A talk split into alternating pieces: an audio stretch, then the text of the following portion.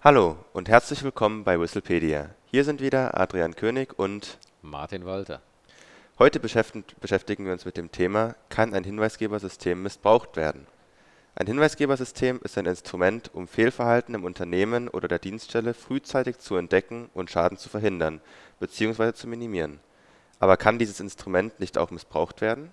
Diese Frage stellen sich viele Unternehmen und Dienststellen, die sich mit der Einführung eines Hinweisgebersystems befassen. Martin? Missbrauch von Hinweisgebersystemen. Ähm, da müssen wir erstmal sagen, was verstehen wir darunter?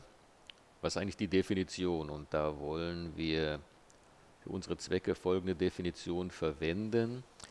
Der Missbrauch eines Hinweisgebersystems ist die bewusst falsche Meldung eines unterstellten Fehlverhaltens einer im Unternehmen oder der Dienststelle beschäftigten Person. Und wenn wir das so definieren, dann wird auch klar, was nicht als Missbrauch zu werten ist, zum Beispiel die Abgabe eines unwissentlich falschen Hinweises. Das kann ja vorkommen. Man hat äh, etwas beobachtet, denkt, es ist Fehlverhalten, aber man kennt vielleicht nicht die genauen Hintergründe dieser Aktion und es war eigentlich gar kein Fehlverhalten. Und äh, was ebenfalls nicht als Missbrauch zu werten ist, nach unserem Verständnis, sind äh, Abgaben von Meldungen im falschen Meldekanal, also in, aus der Praxis gesprochen, es kommt mitunter vor, dass im Hinweisgebersystem fälschlicherweise Kundenbeschwerden abgegeben werden. Das ist natürlich dann kein Missbrauch des äh, Hinweisgebersystems im genannten Sinne. Und äh, was können eigentlich Gründe sein für einen Missbrauch? Des Systems. Das kann ganz unterschiedlich sein, wie die Erfahrung lehrt. Zum Beispiel äh, tatsächlich eine bewusste und gewollte Schädigung äh, der im Hinweis beschuldigten Person. Das kann ganz trivial sein, Langeweile am Arbeitsplatz. Man gibt mal einen Hinweis ab, weil einem langweilig ist. Das kann die Schädigung eines Wettbewerbers sein, wenn ein Lieferant einen Hinweis abgibt, indem er dann falsche Meldungen über einen Konkurrenten dort postet. Oder aber die hinweisgebende Person will sich durch die Abgabe eines falschen Hinweises schützen, denn äh, das Hinweisgeberschutzgesetz sieht zumindest im bisherigen Entwurf ja eine Beweislastumkehr vor bei einer gerichtlichen Auseinandersetzung über Benachteiligungen einer hinweisgebenden Person nach der Hinweisabgabe. Und diesen letzten Punkt haben wir ja in vorherigen Podcasts ausführlich diskutiert.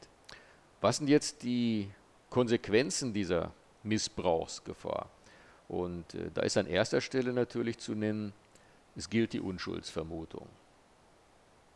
Da Hinweise eben bewusst oder auch unbewusst falsch sein können, muss eine im Hinweis beschuldigte Person bis zum Beweis des Gegenteils unbedingt als unschuldig gelten.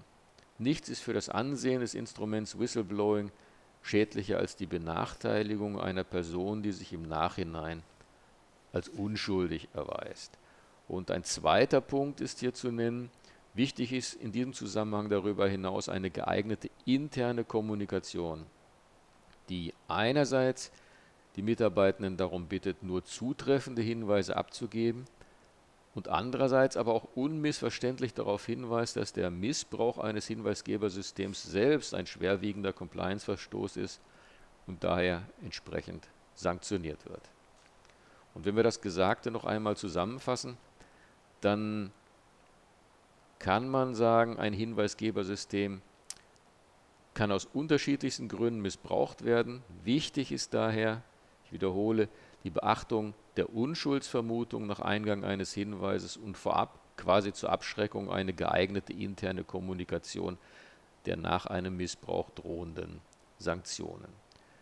Missbrauch kommt vor, das kann man nicht leugnen, aber wie häufig bzw. wie selten dies geschieht, empirisch gesehen, das wird dann Thema des nächsten Blogbeitrages und des nächsten Podcasts sein. Für heute vielen Dank. Ja, vielen Dank, Martin. Wenn Sie noch Fragen oder Anregungen haben, schreiben Sie uns doch gerne eine E-Mail an podcast.hinweisgebersystem24.de. Und wenn Sie sich weiter zum Thema Whistleblowing informieren wollen, dann besuchen Sie uns doch gerne auf unserer Website unter www.hinweisgebersystem24.de. Vielen Dank und auf Wiederhören. Auf Wiederhören.